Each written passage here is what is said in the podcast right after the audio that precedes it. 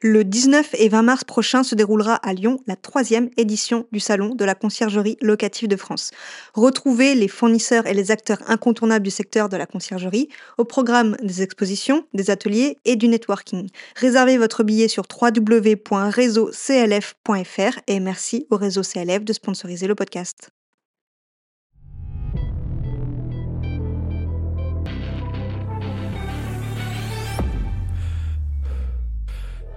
Tu as envie de bâtir une conciergerie à succès Tu es au bon endroit. Je m'appelle Vanessa Guérin. Chaque semaine, retrouve-moi pour parler conciergerie, location courte durée, entrepreneuriat et même quelques anecdotes. En solo ou accompagné, apprends les meilleures stratégies qui vont te permettre de vivre pleinement de ta conciergerie sans sacrifier ton temps. Bon épisode Bonjour à tous, bienvenue dans ce nouvel épisode du podcast La Conciergerie, un nouvel épisode que j'ai eu le plaisir d'enregistrer avec Léo du groupe Sympa. Il va nous parler d'hypercroissance et de rachat d'entreprises de conciergerie. Que vous ayez envie d'être racheté ou que vous souhaitez racheter des conciergeries, cet épisode est pour vous.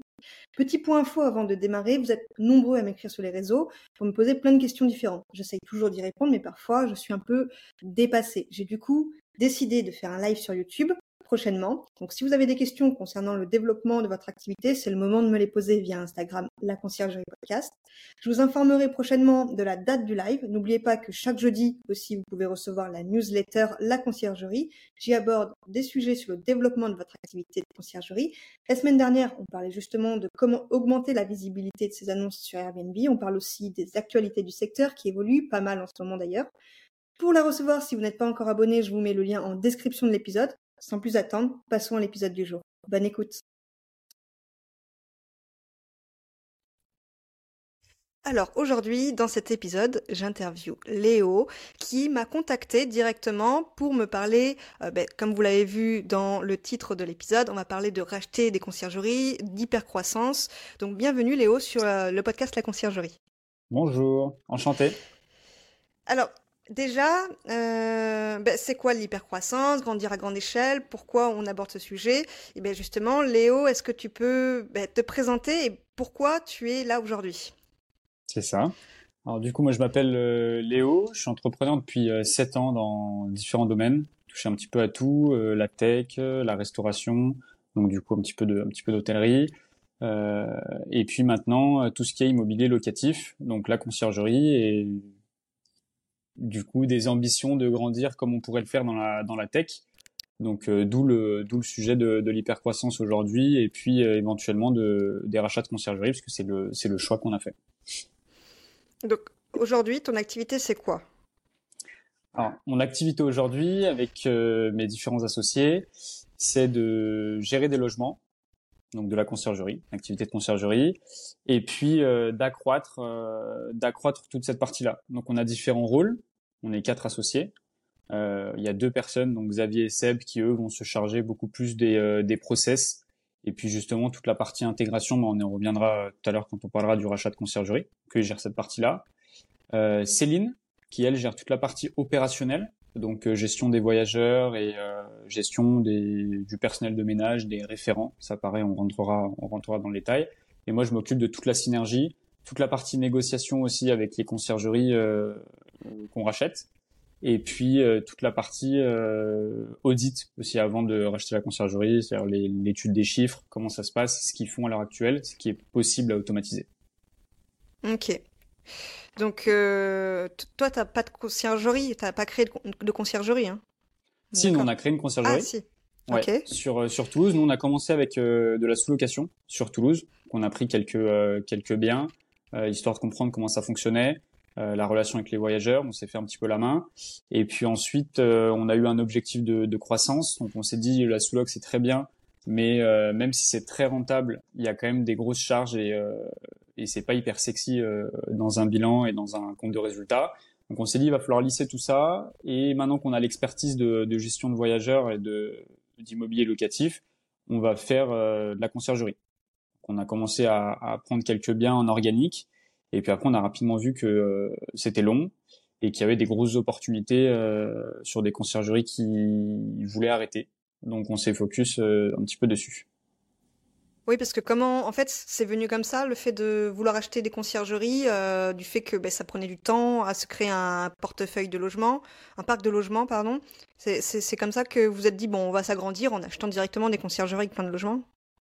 Ouais, alors ça, ça s'est fait un petit peu différemment.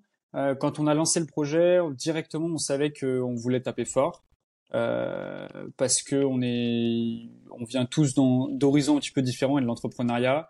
Et euh, le but, c'est d'aller chercher toutes les expériences qu'on a acquises euh, à droite à gauche sur les différents projets, et puis de les mettre, de les mettre au sein de ce projet. Et donc, on voulait taper un grand coup dès le départ. Ouais, une grande ambition dès le départ.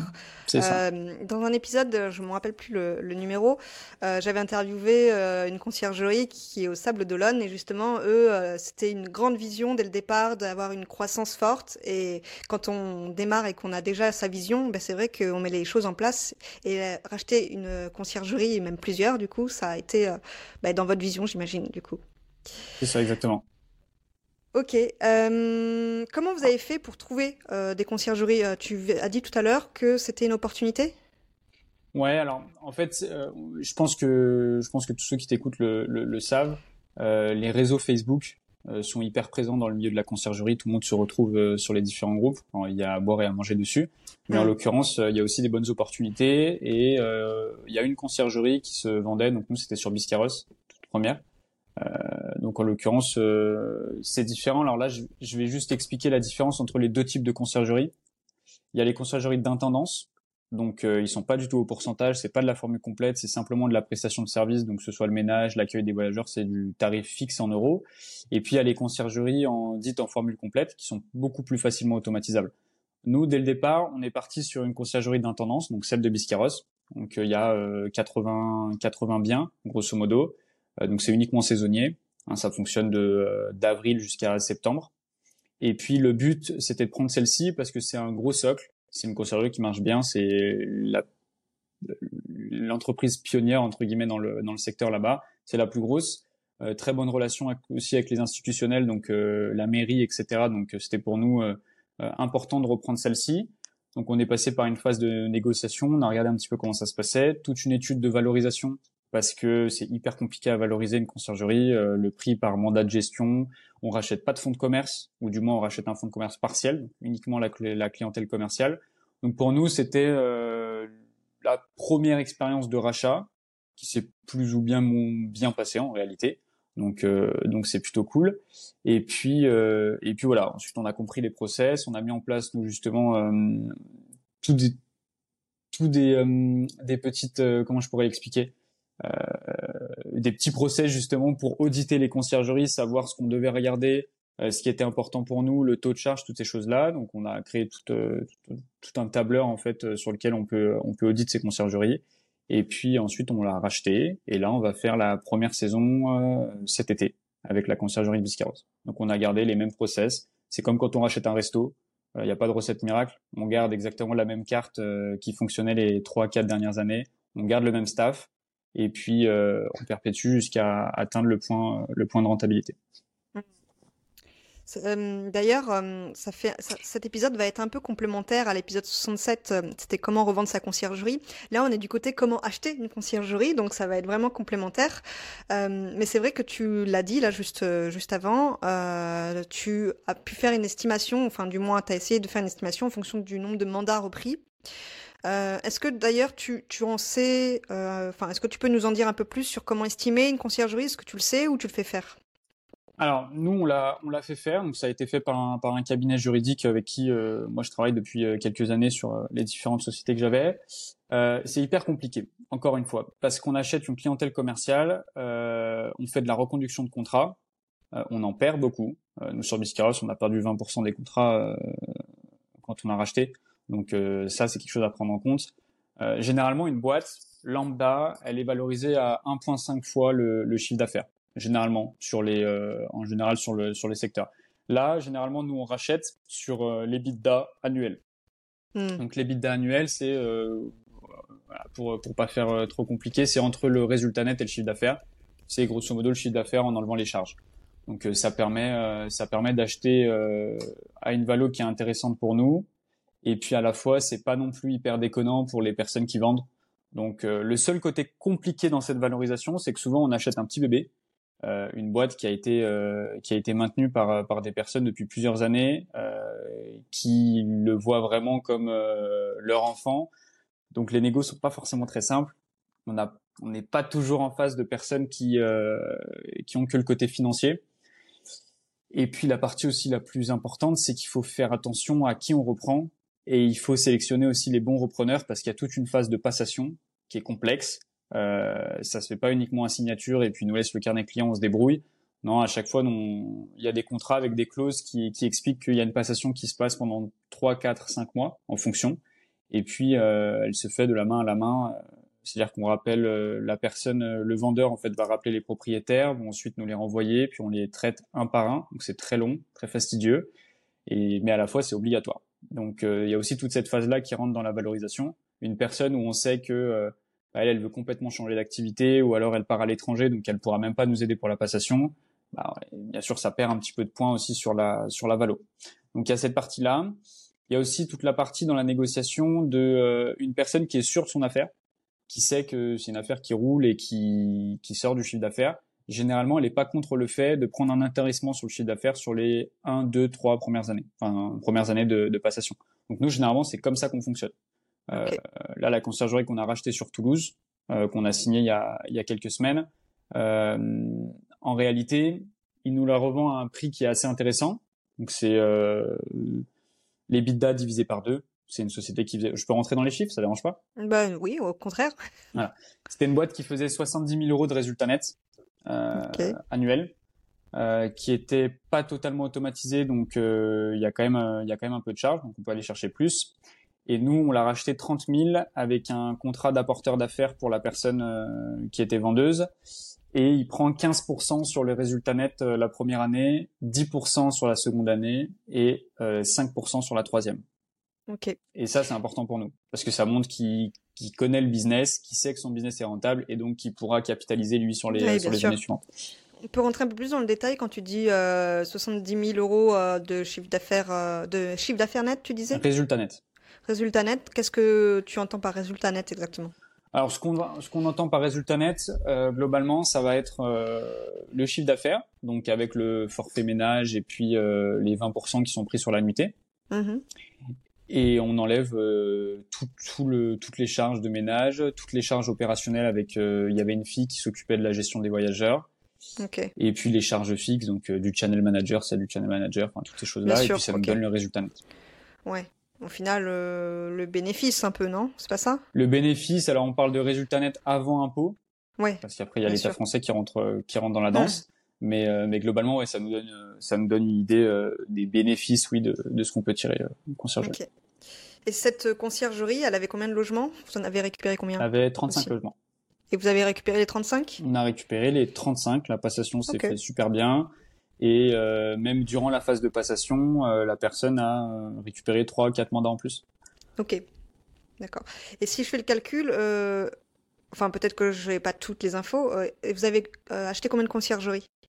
Alors là, on a racheté euh, Biscarros, on a racheté Toulouse, on est en phase de négociation sur une conciergerie à Clermont et une autre sur Cannes. Ok. Et donc euh, avec Biscarros, ça fait combien de logements?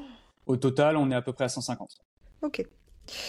Alors maintenant, on va rentrer un peu plus dans le, dans le, dans le sujet, dans le sens où, enfin dans le sujet, on rentre pas plus dans le sujet, on est toujours dans le sujet, mais euh, vous achetez euh, des conciergeries, beaucoup de logements, mais vous n'êtes pas sur place, vous n'allez pas les gérer vous? Comment non. vous faites? Non. Alors, En fait, on a une gestion un petit peu particulière. Il y en a sûrement qui doivent faire de la même manière que nous. C'est que on va placer des référents. Ce qu'on appelle référent, c'est le personnel de ménage, mais plus plus. C'est-à-dire qu'on essaye déjà de les valoriser, pas simplement leur dire euh, bah, vous allez nettoyer euh, nettoyer les logements, mais vraiment de leur donner tout, tout un côté autonomie, c'est-à-dire qu'ils ont euh, un portefeuille de 5 à 6 logements chacun. Ils savent que le ménage doit être fait, ils ont accès au calendrier, mais ils vont répondre aussi à toutes les attentes des voyageurs. C'est-à-dire si euh, un voyageur a besoin euh, euh d'un sac poubelle en plus, euh, d'une euh, de papier toilette, d'une casserole et ces choses-là, ils sont opérationnels sur place, donc on les paye un petit peu plus cher que du personnel classique. Mais par contre, nous, ça nous dégage un temps qui est monstrueux. Et puis généralement, c'est des personnes, et ça on le dit pas assez, c'est du travail qui est ingrat, clairement, le ménage. Et elles ont l'habitude d'être pas forcément traitées de la meilleure des manières. Donc leur donner un côté aussi entrepreneuriat, gestion, autonomie sur les logements, ils adorent. On a des bonnes relations avec tout le personnel de ménage qu'on a. bien sûr, il y a eu des déboires sur certains, mais majoritairement ça se passe ça se passe très très bien. Donc c'est comme ça qu'on fait pour gérer les logements à distance.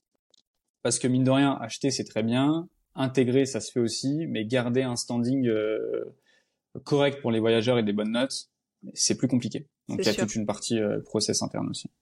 En fait, tu, dis référent, mais ce sont des city managers hein, euh, dans le milieu. Alors on les appelle pas trop city managers parce que généralement city manager, il y en a qu'un seul par ville. Euh, Nous, euh, par exemple sur Toulouse, on en a trois. on a trois référents qui gèrent leur appart et les gèrent comme si c'était leurs apparts à elles. Ok. Donc, ben, il y a deux conciergeries en attente là. Et ensuite, vous continuez? Et ensuite, euh, ensuite, on continue. On a eu encore un appel nous ce matin sur une conciergerie à Versailles. Donc, on regarde. on, on, prend pas tout. Hein. Il y a aussi beaucoup de coquilles vides, euh, de bah, personnes qui vendent et qui n'ont pas fait forcément grand chose ou euh, très déficitaires. Donc, la conciergerie, c'est vraiment, vraiment particulier. toutes les boîtes ne se ressemblent pas, quoi. D'ailleurs, c'est quoi vos prérequis pour racheter une conciergerie? Il y a peut-être des choses obligatoires? Ouais, prérequis, c'est minimum 40 000 euros d'EBITDA annuel donc de résultats nets, grosso modo. Hmm. Minimum de 25-30 logements. Ok. Et puis. Euh, à euh, l'année? Ouais, parce à l'année. Du coup, parce que Biscarros, du coup, c'était saisonnier. C'était saisonnier, mais Biscarros, c'est différent parce que c'est de la prestation de service et à l'heure actuelle, euh, Biscarros, on est sur des sur un résultat net qui est bien plus important que ce dont je te parle. Ouais, ok. Oui, mais par contre, ça nécessite la présence de l'équipe, ouais. Donc toute l'équipe est présente sur Biscarros euh, d'avril. Là, c'est une première pour nous dans les dans les conciergeries. On doit être présent sur place euh, d'avril jusqu'à septembre. Hmm, ok. Donc 40 000 de revenus euh, nets au minimum. Tu disais 20-30 logements? Entre ouais 25 et 30 logements minimum. Et il faut qu'on ait du travail, donc il faut que tout ne soit pas automatisé. Nous, ce qu'on aime racheter, c'est des personnes qui gèrent à la feuille Bristol, comme on hmm. aime le dire, et qui n'ont pas fait tout ce travail-là d'automatisation.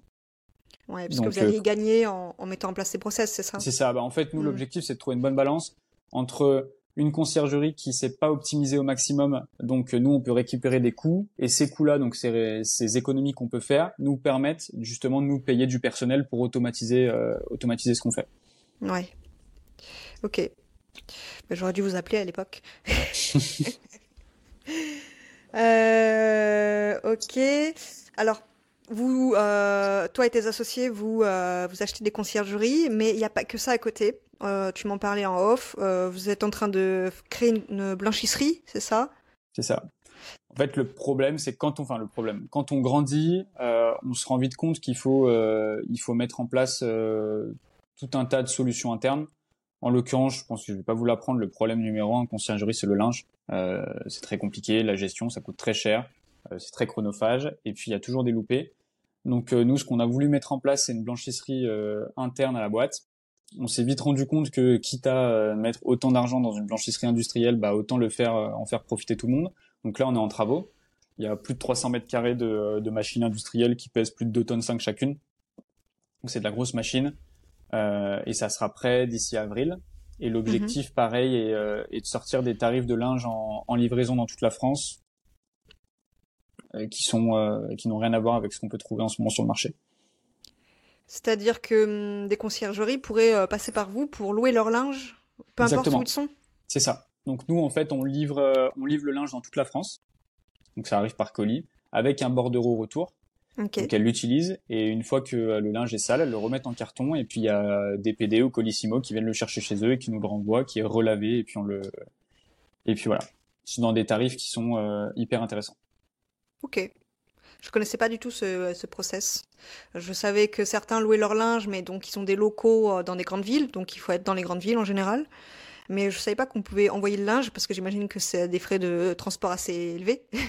Les frais de transport qui sont élevés, euh, oui. Après, euh, il faut savoir que laver du linge, c'est pas ce qui coûte le plus cher. Le gros poste, ça va être effectivement le poste logistique et le poste électrique. Donc, euh, on a quand même réussi à sortir un tarif qui est assez sexy. Et puis, on met en place aussi des franchisés dans les grandes villes qui, eux, vont réceptionner euh, du coup le linge par palette, qui font office de point relais. Et du coup, ça nous permet, nous, euh, de sortir des tarifs dans ces villes-là qui sont encore plus attractifs. Donc, mais on sera présent quand même dans toute la France dès le départ. Ouais, c'est pas mal ça, parce que il y a de plus en plus de conciergeries qui sont dans des zones assez rurales. Euh, donc du coup, euh, c'est vrai que ben, y a pas des fois il n'y a pas de laverie, donc c'est chez soi ou dans les logements qu'il faut nettoyer, pas de pressing, donc euh, c'est vrai que du coup bah, il n'y a plus de question de est-ce que j'ouvre une conciergerie dans une petite ville alors qu'il y a de la demande? Ben, de toute façon, on a les process de linge qui sont possibles avec ben, bientôt vous. Est-ce que ça, il y a un nom déjà sur l'offre Ouais, il y a un nom, c'est Blanchisserie Sympa. Euh, parce que c'est le groupe sympa, c'est sympa groupe, donc euh, toutes les boîtes s'appellent un petit peu un petit peu comme ça. Et en l'occurrence, on fait aussi, je te parlais des, des franchisés, euh, ça c'est une offre aussi qui est assez intéressante. c'est un coût de franchise qui est quand même assez assez attractif et ça permet aux personnes qui ont déjà une conciergerie et qui veulent se faire un, un, un, complément de revenus, bah, de monter une franchise dans leur ville. Généralement, une conciergerie connaît les autres conciergeries aux alentours. Donc ça va être facile pour elle euh, d'aller euh, d'aller euh, vendre le linge et puis et puis de mettre en place tout cet écosystème. Et puis nous, ça nous permet du coup de s'agrandir encore plus vite. Donc ça, c'est ce qu'on propose. Les, on a déjà des franchisés qui sont en place et qui attendent qui attendent le lancement en avril. mais pour les conciergeries qui, qui souhaitent faire un complément de revenu et puis voir ça avec nous, c'est c'est avec grand plaisir. Ça veut dire que ces conciergeries-là seraient auraient un local avec du linge, c'est ça? Alors soit un local, en fait, tout dépend. Euh, nous, demain, un franchisé, le seul prérequis, c'est qu'il puisse stocker euh, une palette ou deux. C'est pas énorme. Euh, donc, bah, les personnes qui sont en appartement, c'est un peu plus compliqué, mais une personne qui a qui est en maison ou qui a un garage ou ce genre de choses, c'est assez simple. Et il fait simplement office de point relais. Donc, soit lui, il veut sortir ensuite un service supplémentaire de livraison et puis il livre directement le client. soit il fait office de point relais et les gens viennent chez eux ou dans le local s'il a un local. Donc c'est assez flexible. Tu, peux en parler un peu plus en détail ou c'est pas encore fixé ça? Tout n'est pas encore fixé, donc je peux, euh, je peux en parler plus de votre manière. Il n'y a pas autre chose à dire que le fait qu'on ait des franchisés qui vont récupérer le linge, qui le stockent et qui font office de point relais entre les personnes qui commandent sur notre site euh, et lui, s'ils sont dans la même ville. Par exemple, on a un franchisé sur Toulouse. Euh, demain, sur le site internet, on a une, une commande d'une conciergerie qui est à Toulouse. Et ben la commande va directement être transmise au franchisé. Et lui, il prend une, il prend un bénéfice sur le sur la location de la, du linge. D'accord. Alors, en gros, euh, vous vous apportez le linge ou c'est lui qui achète? Non, nous on lave le linge. Nous on lave le linge, donc on a euh, les euh, le, le, le, local industriel sur Biscarros, qui est présent sur Biscarros. Ok. On envoie au franchisé, donc on va envoyer une palette de linge propre, deux palettes de linge propre. Donc lui il le stocke simplement. Mm-hmm. Il le loue aux conciergeries qu'il y a dans son secteur. Il récupère le sale et il nous renvoie le sale. C'est tout. Et ça, ça permet sur les villes où il y a des franchisés d'avoir des tarifs qui sont hyper attractifs parce que nous, on envoie en gros, donc on économise des coûts logistiques. Et puis surtout, euh, c'est plus euh, c'est plus flexible pour les personnes euh, pour les personnes à côté. Et les villes où il n'y a pas de franchisés, bah, on envoie on envoie en, carton aux, conciergeries. Et puis simplement, le coût est un petit peu plus cher parce que bien sûr, il n'y a pas d'envoi de gros, mais on le fait quand même. Ok. C'est ok. Je mettrai euh, des infos dans la description pour ceux qui veulent euh, aller voir. De toute façon, ça ouvre en avril.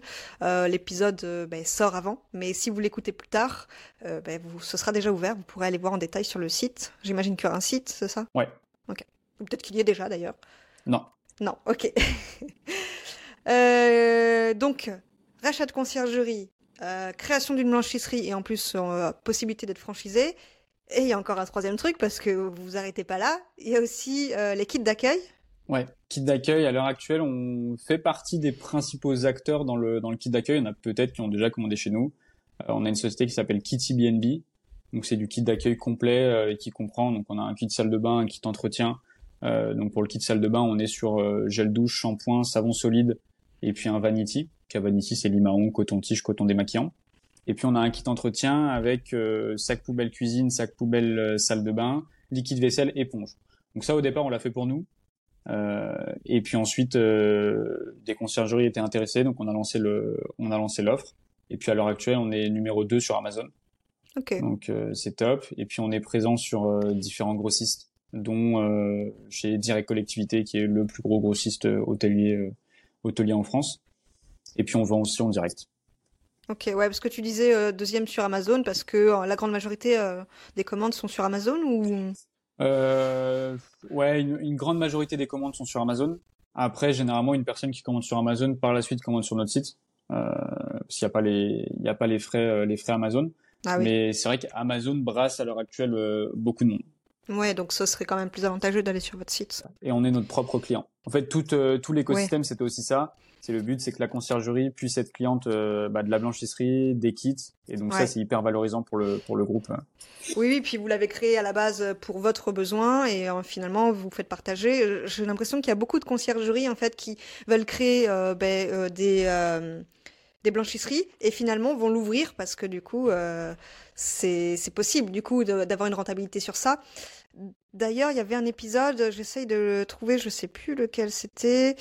Euh, je sais plus, mais une autre conciergerie euh, que je connais bien euh, qui a créé des laveries en fait, automatiques. eux, ils utilisent la laverie pour, les, pour le linge de leur conciergerie et du coup, la laverie est ouverte au public aussi. Donc, il y a aussi cette possibilité-là. Ok, donc ça en fait du boulot. Est-ce que vous dormez? Alors on, a, on, arrive à, on arrive à bien dormir. Euh, bon, souvent sur le souvent sur le téléphone et euh, sur la boîte mail et, et tout ça, mais euh, à la fois le, le, fait qu'on ait des ambitions de croissance, ça nous oblige du coup à mettre en place énormément de process et de solutions internes. Et donc mine de rien, on... en fait, on voit pas de différence entre le fait d'avoir 30 logements sous gestion ou 150. ça nous prend pas plus de temps. Donc Enfin, du moins, c'est vraiment minime. Donc, c'est l'objectif aussi qu'on se fixe. Et puis, on est suivi aussi par pas mal de personnes. On est suivi par pas mal d'investisseurs euh, derrière. C'est ça qui nous permet de, de faire de l'acquisition de conciergerie. Donc, euh, les assemblées générales chez Sympa Group, elles sont assez, assez drôles. On est plus d'une trentaine de personnes. Ah oui. Et puis, ça permet à chaque fois de mettre en place euh, bah, une synergie qui est de matière grise qui est, qui est énorme. Il y a beaucoup de mmh. personnes qui réfléchissent. Et puis, du coup, on a des investisseurs dans toute la France. Donc euh, quand on a besoin de quelque chose sur telle ville et qu'on a un logement dans telle ville, bah, généralement on trouve toujours une personne qui est dispo quoi. Ouais, c'est sûr. J'ai deux petites questions sur ce qu'on est ce que on a dit depuis le début, qui me sont venues par la suite. tu disais tes prérequis pour le rachat de, de conciergerie, tu avais parlé des 40 000 de revenus nets, des 25-30 logements, et pas forcément automatisés, mais on n'a pas parlé d'ancienneté. Est-ce qu'elle doit avoir une certaine ancienneté? Alors tout dépend. Euh, nous, on va pas forcément parler d'ancienneté, on va parler de réputation. Euh, la conciergerie, je pense que je t'apprends rien, c'est un business qui est réputationnel, mm. euh, clairement. Donc nous, ce qu'on essaye de, de regarder, c'est déjà la fiche Google My Business, euh, qu'elle soit bien entretenue, qu'elle ait une bonne notation, qu'elle apparaisse bien, qu'elle soit bien référencée. Et puis derrière, que euh, y a aussi des propriétaires qui soient fortement engagés et avec qui il y a une bonne relation. Euh, donc ça, ça peut être une conciergerie. Euh, celle de Toulouse, elle a un an par exemple. Elle a un an, mais la connexion qu'il a avec les propriétaires, elle était juste dingue.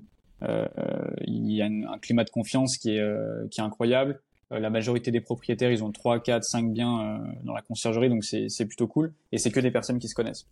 Donc l'ancienneté, oui. Celle de Biscarros, elle avait 6 ans. C'était la première sur Biscarros. donc du coup, oui, il y a des personnes qui ont l'habitude et, et c'est plus simple. Mais quand tu fais le, le rapport, euh, les passations se passent pas forcément mieux avec une conciergerie qui a plus d'ancienneté qu'une autre. Donc euh, c'est vraiment plus sur la réputation qu'on essaie d'axer euh, hmm. le prérequis. Il y a un type de bien que vous préférez ou pas? Vous prenez ah, tout type de bien On adore les petits biens. Les studios T1, T2, c'est le c'est le top. les surfaces en dessous de 60 mètres carrés. Ok. les maisons, c'est beaucoup de problèmes parce que c'est pas la même clientèle la maison, on va avoir beaucoup de personnes pour faire la fête. Euh, mm. Et ça, c'est très compliqué à, à filtrer, euh, surtout avec euh, les faux comptes Airbnb, tout ce qu'il faut. Et il faut quand même se dire qu'on est responsable des biens, on s'engage, on a une responsabilité envers les propriétaires. Donc nous, le but, c'est de pouvoir faire quelque chose qu'on maîtrise. Donc je dis pas que les appartements, il n'y a pas de, de déboire, mais c'est quand même plus plus simple. Généralement, il y a moins de les maisons, par exemple sur Biscarros, le problème c'est que vu que c'est saisonnier, euh, les personnes laissent beaucoup de matériel euh, personnel dans les maisons, donc il faut faire hyper gaffe. Et quand on est euh, mandaté pour pour gérer un bien, on doit aussi filtrer les filtrer les entrées, et ça c'est hyper chronophage. Hmm. Ok. De toute façon, tu disais pas forcément d'ancienneté, mais il faut au moins un an pour connaître le chiffre d'affaires. Ouais, il faut au moins un an. Ouais. aussi, j'imagine qu'il faut qu'elle soit en société, pas en micro-entreprise. Ça dépend. Ouais, ça dépend. Ça dépend, peu importe. Ça, pour le coup, euh, pour le coup, nous, ça nous change pas, pas grand chose. Ok. Mais comment vous faites pour euh, un rachat? Parce qu'en micro-entreprise, c'est compliqué. En fait, on rachète simplement le carnet clientèle. On rachète pas la société. D'accord. Euh, pour deux raisons. Première raison, euh, on connaît pas les gens. On sait pas ce qu'ils ont fait avec leur, leur comptabilité. et euh, on veut pas d'avoir d'injonction future en contrôle fiscal ou ce genre de choses. Hmm. Donc nous, on rachète uniquement le fonds de commerce partiel, donc la clientèle commerciale. Donc la société Même pas l'image reste... finalement. Tout dépend, encore une fois. Conciergerie ah Biscarros, on a racheté l'image. celle de Toulouse, on n'a pas du tout racheté l'image, on a juste intégré les logements. Donc tout dépend. On peut pas racheter toutes les images parce que sinon ça fait beaucoup de mm. beaucoup de conciergeries différentes. Mais euh, celles qui ont une image forte, on essaie de les de les conserver. Ok. Et euh, c'est pas le sujet, mais euh, est-ce que vous euh, rachetez aussi des entreprises de sous-location? On est en train de regarder. là, on en a on en a une en étude sur sur Amiens, mais c'est très complexe. C'est très complexe parce que euh, bah, souvent du coup c'est du bail commercial mm. euh, qui est mis en place et là pour faire une reconduction euh, ça coûte cher. Ouais, ça coûte cher donc on a regardé parce qu'il y en a qui sont très rentables. Hein. Il y en a en France qui font très bien leur job et, et, qui ont des super boîtes, mais à valoriser c'est très compliqué. Puis il y a beaucoup de charges donc faut pas se louper. Ouais, c'est plus facile de racheter un contrat de conciergerie. et complètement. Ouais, ok. Euh, dernière question. Euh, tu parlais que les conciergeries peuvent être franchisées pour la future blanchisserie, qui va ouvrir, mais que les conciergeries ou même des personnes qui n'ont pas de conciergerie Non, des, personnes même qui n'ont pas de pas de conciergerie. Euh, c'est vrai qu'on a axé pas mal sur les conciergeries parce que c'est du c'est logique en soi que ce soit les, les premières personnes intéressées. mais à la fois, y a des personnes qui n'ont pas de conciergerie et puis qui ont postulé pour être franchisées. Ouais, Ok. Euh, parlons un peu de l'avenir. 2024, euh, euh, bon, on est déjà bien entamé en 2024. c'est quoi l'objectif de fin d'année? Combien de conciergeries? Combien de biens? L'objectif, c'est de finir l'acquisition d'une dizaine de conciergeries sur l'année 2024 et puis de devenir à partir de 2025 un des acteurs principaux en France de la conciergerie. Globalement, c'est c'est l'ambition. On a tout ce qu'il faut tout ce qu'il faut derrière. Et puis on est tous, euh, on est tous prêts à atteindre cet objectif, donc euh, tout en gardant bien sûr une même qualité de service. Et on veut pas que ça se ressente euh, sur les, les, clients qu'on a déjà, le fait d'en racheter une autre. Mmh, ok. Donc on a vu les critères que vous recherchez pour acheter. Du coup, ceux qui écoutent et qui voudraient revendre peuvent vous contacter? Avec grand plaisir. Ok. Et on vous contacte comment? Alors on a un mail. Sur le mail, ok, que je mettrai dans les infos alors. On mettra. Et puis, euh, et puis ensuite, généralement, on fait un visio, on se déplace, euh, on va manger au restaurant. Hein, ça permet de connaître un petit peu mieux les personnes. C'est hyper important, encore une fois, vu qu'on achète vraiment une réputation, euh, c'est important de connaître les repreneurs et euh, il faut qu'on ait une bonne relation avec eux. Donc, euh, donc on essaie de faire quelque chose d'assez avec pas mal de proximité. Et puis, et puis ensuite, voilà, on met en place, on regarde les chiffres, les liasses fiscales, enfin tout ce qu'il faut pour, pour déterminer le prix de valorisation. Ok. Est-ce que tu veux rajouter un mot de la fin?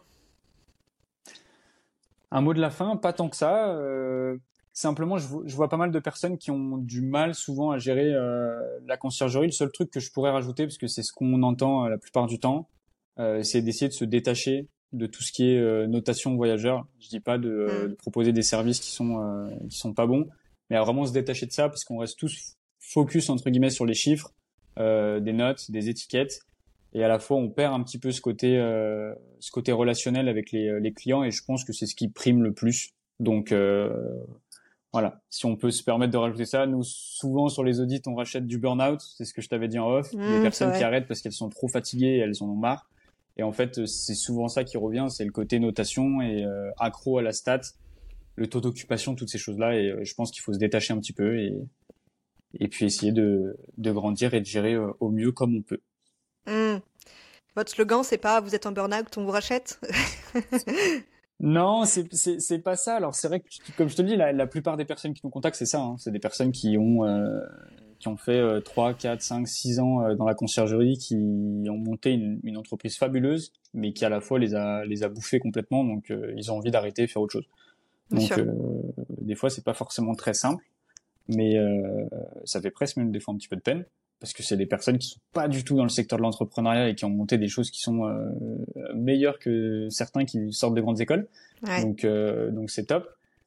Mais je pense que ouais, en fait, les plateformes nous forcent à vraiment être axés euh, statistiques. Euh, on doit répondre aux voyageurs dans un délai imparti. Enfin, je pense que c'est surtout cette partie stress où il y a des personnes qui n'arrivent pas forcément à se détacher. Et, et, il faudrait que petit à petit, petit à petit, ça le soit. Hmm. Bien, merci Léo pour cet échange. Euh, je mettrai toutes les infos en description de l'épisode et dans la newsletter qui sort le lendemain de la sortie de l'épisode. Et ben, ce serait pas mal d'avoir ton, ton feedback après, si tu as eu des conciergeries qui t'ont contacté, si vous en avez racheté, où vous en êtes à la fin de l'année. Donc on, on se reparlera d'ici là. Complètement, avec plaisir. Et eh ben bonne journée, à bientôt. Merci, bonne journée.